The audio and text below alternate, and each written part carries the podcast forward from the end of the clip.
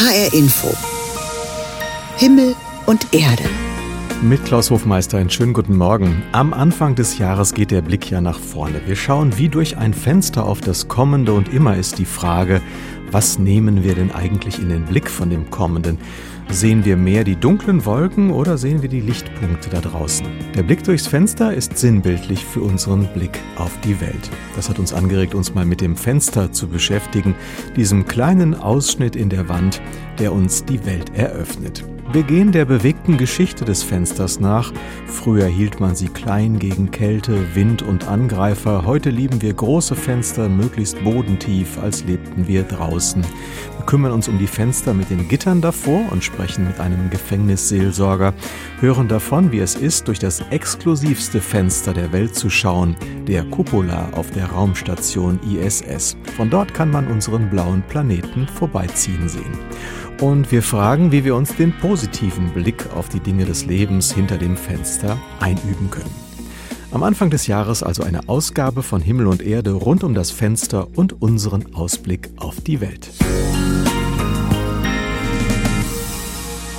Fenster ziehen oft unsere Blicke magisch an. Wenn wir drinnen sind im Raum, dann sind wir neugierig, was sich da draußen vor unserem Fenster abspielt. Und wenn wir gerade draußen sind, dann schauen wir gerne rein, um zu sehen, was die Menschen drinnen hinter der Scheibe wohl gerade so tun. Das Fenster verbindet verschiedene Welten und hält sie doch auseinander. Es sei denn, jemand reißt das Fenster weit auf. Sie merken schon, rund um das Fenster spielt sich eine Menge ab. Rolf Selbmann hat erforscht, welche Bedeutung das Fenster in der Kulturgeschichte spielt, denn so seine Überzeugung, die Geschichte des Fensterblicks von der Antike bis in die Gegenwart ist auch eine Kulturgeschichte unserer Wahrnehmung. Rolf Selbmann ist Kultur- und Literaturwissenschaftler an der Universität in München und er antwortet auf die Fragen meiner Kollegin Daniela Baumeister. Wer hat denn das erste Fenster gebaut und womöglich auch geöffnet? Wann das erste Fenster in der Weltgeschichte auftaucht, lässt sich vermutlich nicht mehr rekonstruieren. Das erste als schriftliche Quelle belegbare Fenster allerdings steht in der Bibel. Dort erteilt Gott Noah für den Bau seiner Arche ausdrücklich den Auftrag, Zitat aus der Bibel, ein Fenster sollst du dran machen oben an. Durch dieses Fenster, eben keine Spalte, kein Riss, kein Loch, steigt dann auch die Taube auf, die das Ende der Sintflut anzeigt. Das heißt, das Fenster hat auch eine ganz praktische und gleichzeitig eine überlebens- und philosophische Funktion. Sie setzen ganz am Anfang an bei Ihrem Buch und gehen dann weiter bei der Antike. Da hatten die Häuser gar keine Fenster, jedenfalls nicht so, wie wir sie kennen zum Rausschauen. Was war das Fenster in der Antike?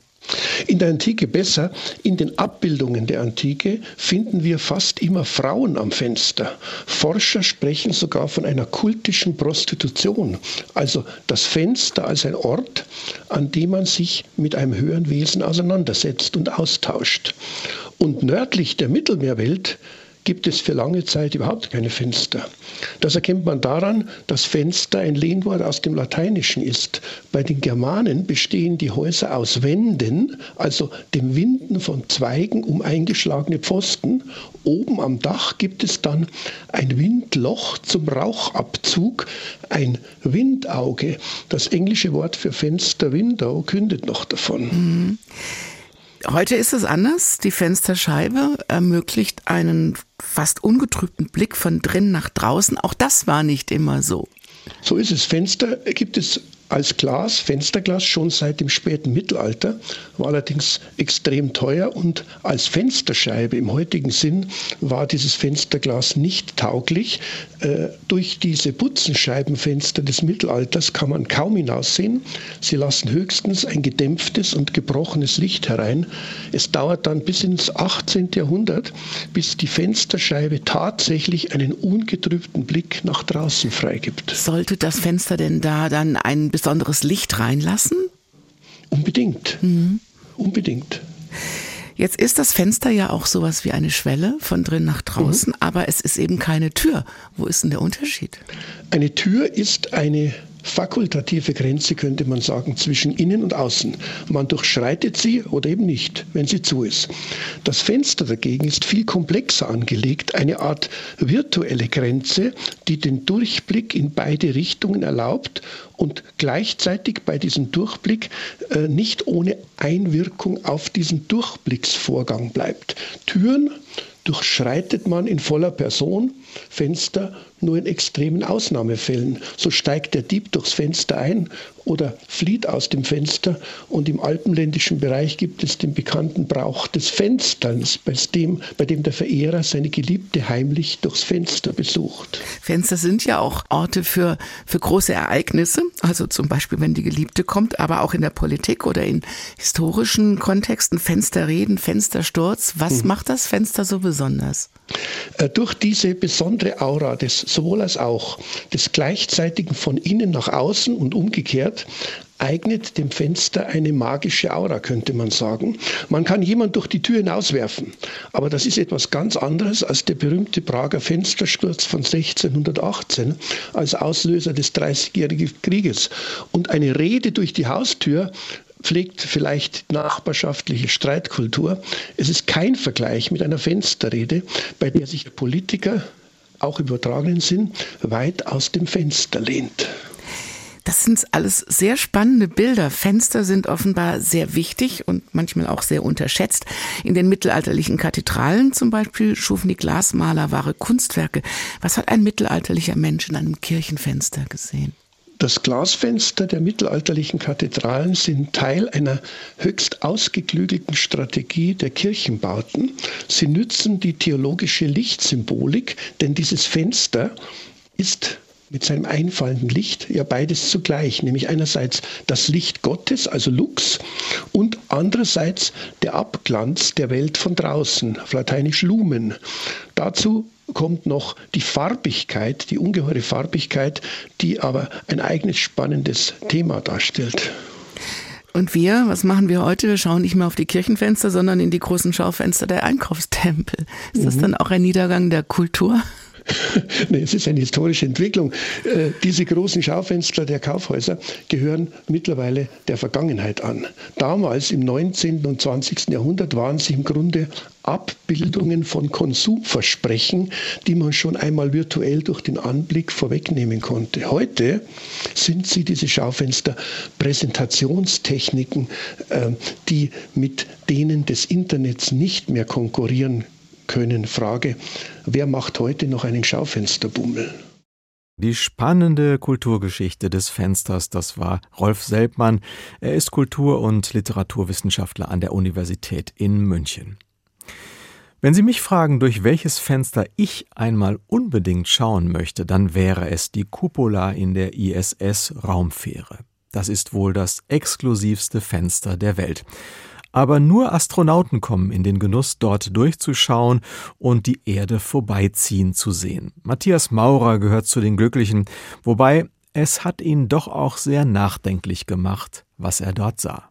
Cupola ist unser Fenster ähm, zum All, ist mehr als eine Scheibe, es ist so eine Art ein kleiner Dom mit sieben Scheiben außenrum. Man hat einen perfekten 360 Grad Rundumblick und es ist einfach wunder wunderschön dort zu sein, rauszugucken, die Erde zu betrachten, zu genießen und ähm, auch nachts, wenn die Erde dann komplett schwarz ist, dann die Sterne zu sehen.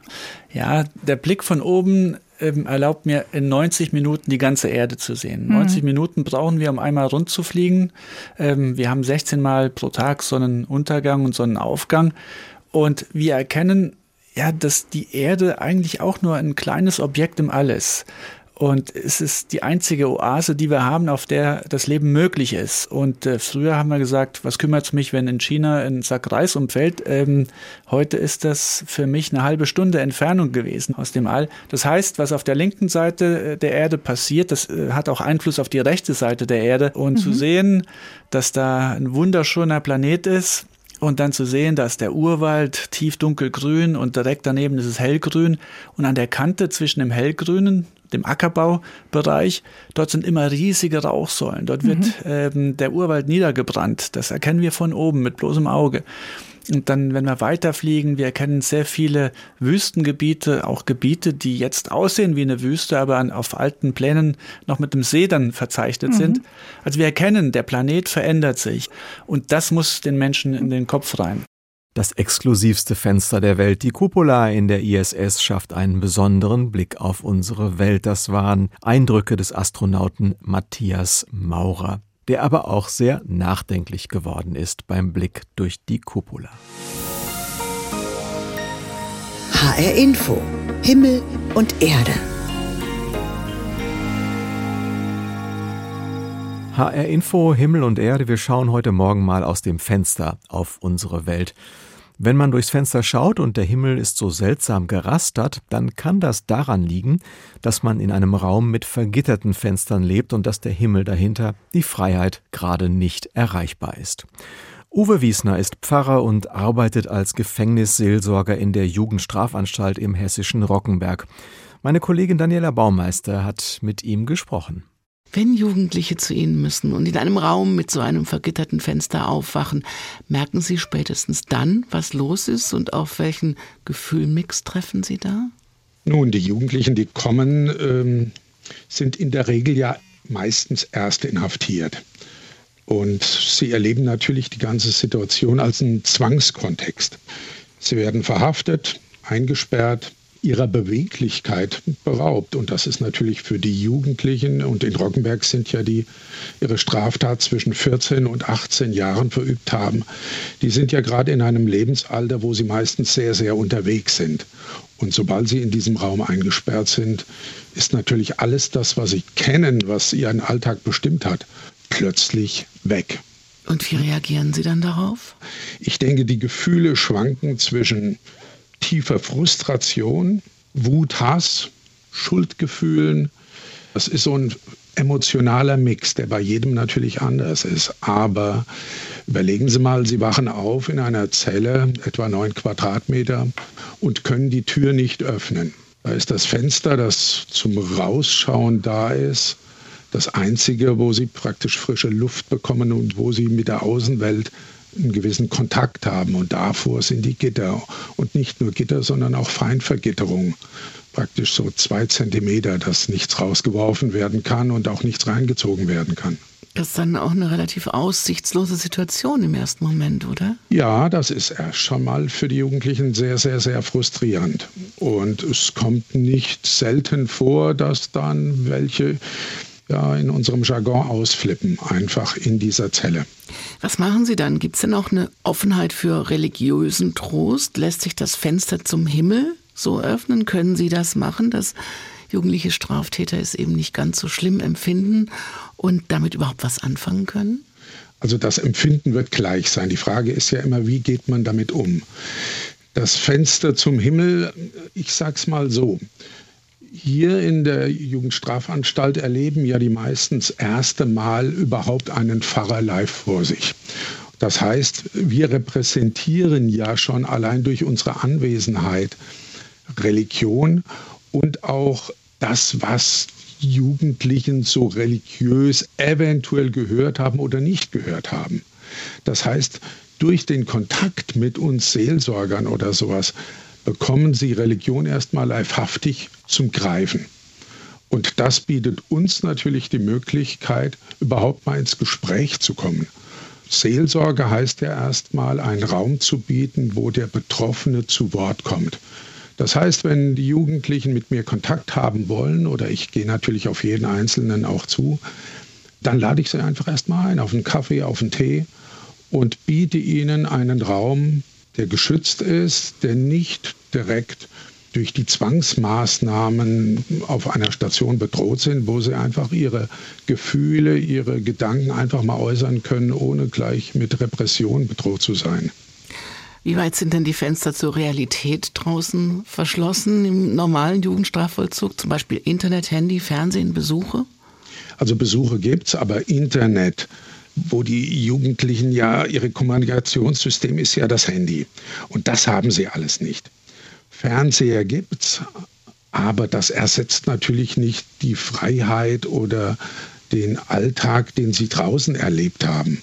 Ne, da ging die Kommunikation über TikTok, Instagram, das fällt ja alles weg. Und das ist ja doch eine Generation, die in der Instant-Kommunikation ist. Ne? Wenn ich irgendwas will, dann rufe ich direkt an.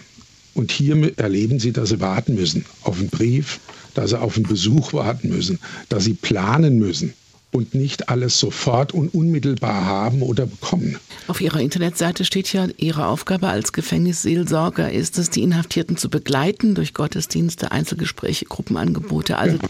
diesen Raum anzubieten. Ist dieser Raum dann auch ein Fenster, das Sie öffnen können? Ja, na gut, Fenster sind ja, wie gesagt, Symbole in alle Richtungen. Mhm. Fenster in der JVA sind natürlich, wo man frische Luft bekommt, aber auch die Fenster, gerade in einer Jugendstrafanstalt, sind die Orte, wo natürlich auch viel Stress geschieht. Beleidigungen, untereinander am Fenster ist so ein bisschen Alltag, weil die Jugendlichen sich auch geschützt fühlen durch die Fenster. Hinter dem Gitter sind alle stark und es geht ja oft bei den Jugendlichen darum, sich beweisen zu müssen. Also ich erkläre immer, was mache ich? Ich bin der Großvater im Knast. Das heißt, ich bin nicht in der Vaterrolle erziehen zu müssen, aber ich bin der, der herkommt und sagt, hey, Komm, setz dich einfach mal her. Was ist denn los? Was hast du denn für Probleme? Mit wem hast du Stress? Versuch mal zu erzählen. Und das ist, denke ich, das Tür oder das, die Fenster zum Himmel zu öffnen, dass sie einfach mal einen Zugang zu sich selbst gewinnen, um dann vielleicht auch mal anderes wahrzunehmen, was um sie herum geschieht. Die Fenster mit dem Gitter. Welche Fenster zur Welt bleiben denn noch Jugendstrafgefangenen? Das hat meine Kollegin Daniela Baumeister erkundet im Gespräch mit dem Gefängnisseelsorger Uwe Wiesner aus Rockenberg. Wenn man an einem schönen Aussichtspunkt steht, dann kann der Blick ins weite Rund gehen. Aber immer öfter sieht man an solchen Aussichtspunkten auch, dass dort ein Rahmen installiert ist, durch den man dann auf die Landschaft schauen kann. Die Idee dahinter erinnert an das Dokumenta-Kunstwerk mit dem Titel Landschaft im Dia. Es steht auf dem Kasseler Karlsplatz, ist begehbar und lenkt den Blick unter anderem auf die Kasseler Orangerie. Die Installation gehört inzwischen fest zu den Postkartenansichten von Kassel. Aber was will uns der Künstler damit sagen? Sehen wir mehr, wenn der Ausschnitt durch ein Fenster vorgegeben ist? Diesen Bilderrahmen kennt in Kassel wohl wirklich jeder. Der sogenannte Rahmenbau. Ein Dokumentarkunstwerk aus dem Jahr 1977 der Künstler- und Architektengruppe Haus Ruckerco. Mitten in der Stadt am zentralen Friedrichsplatz steht ein 14 mal 14 Meter großer Metallrahmen. Dahinter die Kasseler Orangerie und Karlsaue. Vor dem Rahmen hängt an einem Arm ein kleinerer Rahmen. Ein Metallsteg erlaubt es, zwischen diese beiden Rahmen zu treten und die eigene Perspektive zu verändern. Für Menschen aus Kassel wirklich nichts Neues. Doch Menschen, die Kassel besuchen, wie Svetlana Spiegel und ihre Familie, kann das Kunstwerk noch bezaubern. Also wir haben uns überlegt, dass man hier verschiedene Aspekte sieht also, und wie das wirkt. Aber ich denke mal, wenn wir da oben stehen, da sehen wir schon mal was anderes. Das wollten wir gerade mal ausprobieren. Ah, jetzt sieht man das natürlich ganz anders. Der Rahmen dient als Blickführung. Plötzlich fokussiert der kleinere Rahmen den Blick auf die Details der Kasseler Orangerie. Doch es passiert noch mehr. Ein weiterer Blick auf die Stadt öffnet sich beim Blick zurück durch den größeren Rahmen. Und der Betrachtende ist jetzt selbst im großen Rahmen zu sehen. Man wird Teil des Kunstwerks. Gerade dieser interaktive Teil macht das Kunstwerk bei jungen wie alten Menschen aus Kassel beliebt, erzählt auch Shedin Zunge. Meine Tochter rennt da natürlich sehr gerne runter und hat hier ihren Spaß. Also ähm, wir benutzen das mehr als Spielplatz. Für den Kunstkenner Hans-Jörg Melchior ist der Rahmenbau allerdings mehr als nur eine Blickführung. In Anlehnung an den Alternativtitel des Kunstwerks Landschaft im Dia betrachtet er die Metallkonstruktion eher als eine abstrakte Darstellung einer Kamera, durch die man blickt. Für Hans-Jörg Melchior ist der Rahmenbau eine Persiflage oder eine Karikatur, die bis heute gilt. Egal wo man hinkommt, man sieht nur Menschen mit dem Fotoapparat, gucken gar nicht mehr richtig hin. Und das ist die Persiflage, dass man alles nur noch durch das Objektiv sieht mit dem Sucher. Und wenn man es so sieht, lädt uns der Kasseler Rahmenbau doppelt ein, genau hinzusehen. Wortwörtlich, indem er unseren Blick auf die Details der historischen Kasseler Orangerie lenkt und im übertragenen Sinne, indem er uns mitteilt, die Dinge auch auf uns wirken zu lassen und nicht nur durch eine Linse zu betrachten. Landschaft im Dia, ein Kasseler Dokumentarkunstwerk und sein Sinn, das war ein Beitrag von Nikolaus Frühling. Am Anfang des Jahres geht der Blick nach vorne. Wir schauen wie durch ein Fenster auf das Kommende Und dabei ist die Frage, was nehmen wir denn in den Blick? Sehen wir die dunklen Wolken oder sehen wir Lichtblicke wenn wir durch das Fenster der Zukunft schauen. Worauf wir unsere Aufmerksamkeit lenken, das ist psychologisch entscheidend für unser Weltbild und auch für unser Wohlbefinden, sagt Angelika Gulder. Sie ist Diplompsychologin, Bestsellerautorin und Ausbilderin für ganzheitliches Coaching. Daniela Baumeister hat sie gesprochen. Haben Sie so einen Lieblingsplatz am Fenster, wo der Blick dann von alleine irgendwo hingeht? Ja, tatsächlich. Ich bin ja die meiste Zeit meines Tages im Büro und direkt hinter meinem Büro, wenn ich aus dem Fenster schaue, ist der Deich und darauf weiden äh, über den Sommer meine Schafe und wann immer ich ein kurzes Päuschen brauche, lasse ich den Blick da rausschweifen und fühle eine starke Erdung und eine gute Verbindung. Und das wird nie alt. Nein, mhm. tatsächlich. Gerade im Norden ist ja viel Wind und hier bewegt sich über alles und das ist irgendwie auch immer wieder schön und neu. Warum ist es denn so wichtig, den Blick und die Gedanken wandern zu lassen? Öffnet das neue Perspektiven? Ja, ganz grundsätzlich ist es immer wichtig für uns, dass wir so kleine Tagträume einbauen in unser Leben, also uns erlauben, wirklich einfach mal loszulassen von dem Gedanken, den wir gerade haben. Und das können wir natürlich besonders gut, wenn wir aus dem Fenster schauen und einfach mal nichts denken. Das kommt dann vermutlich gar nicht so drauf an, ob das schön ist, was man da draußen sieht, oder? Naja, also in dem Moment, wo ich wahrnehme, ob etwas schön ist oder nicht, bewerte ich ja bereits wieder. Aber wenn ich die Wahl habe, auf etwas Gruseliges zu schauen und mich damit auseinanderzusetzen oder auf etwas Schönes zu blicken, sollte ich im Idealfall lieber die Dinge wählen, die was Schönes beinhalten. Was passiert denn, wenn wir die schönen Dinge in den Fokus unserer Aufmerksamkeit nehmen? Also das, was wir in den Fokus nehmen, das vermehrt sich einfach. Wenn ich mich selber trainiere oder mir angewöhne, eher das Positive wahrzunehmen, dann verstärkt sich dieses Gefühl in mir und dadurch erhöht sich die, die Wahrscheinlichkeit auch in Zukunft das Positive wahrzunehmen. Das ist also eine echte Trainingssache am Fenster sitzen, die Gedanken fliegen lassen, kann uns gut tun, aber es kommt offenbar darauf an, was wir wahrnehmen. Wenn es draußen ungemütlich wird, Frau Gulder, oder laut, dann kann man ein Fenster ja zumachen oder den Vorhang zuziehen. Aber wie ist das im Leben mit schlechten Nachrichten oder schlechter Stimmung? Kann man die auch einfach zuziehen? Naja, auch hier habe ich wieder die Wahl, worauf ich meine Aufmerksamkeit richte. Und äh, die Glücksforschung sagt ja, dass wenn wir eine negative Erfahrung machen, wir zum Ausgleich drei gute Erfahrungen brauchen. Es ist also grundsätzlich völlig okay, auch mal was Blödes wahrzunehmen und mich auch damit mal zu beschäftigen. Aber dann sollte ich immer schauen, dass ich einen guten Ausgleich dafür finde, damit mein Gesamtbefinden, meine Gesamtenergie sich einfach wieder höher schwingen kann. Wie geht das? Also zum Beispiel, wenn die Nachrichten nur schlechte Nachrichten sind, einfach mal das Radio auslassen? Ja, das Radio auslassen ist eine Option, beziehungsweise vielleicht Nachrichten, wenn man informiert bleiben möchte, lieber mal lesen, als äh, das Radio oder das Fernsehen zu bemühen. Also einfach weniger Sinneskanäle zu informieren. Äh, das ist eine Sache, die ich grundsätzlich empfehle. Genau. Das ist ja am Jahresanfang auch eine gute Übung, mal positiv, weil man nicht weiß, was kommt, nach vorne zu schauen und die Aufmerksamkeit ganz bewusst auch auf Positives auszurichten. Wie wichtig sind Pläne oder Vorsätze dabei? Ja, die Sache mit den guten Vorsätzen ist am Jahresanfang ja sehr beliebt und die meisten scheitern. Also äh, grundsätzlich ist es einfach sinnvoll, wenn wir uns immer wieder daran erinnern, dass wir uns auf was Positiveres ausrichten. Und das können wir zum Beispiel tun, indem wir so auf dem Handy Erinnerungen einschalten, dreimal am Tag vielleicht zu Beginn und uns dann quasi selber reflektieren in dem Moment, worüber habe ich gerade nachgedacht, womit habe ich mich beschäftigt.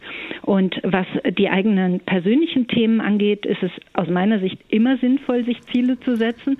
Da ist aber die große Kunst, dass die das ideale Anspruchsniveau haben.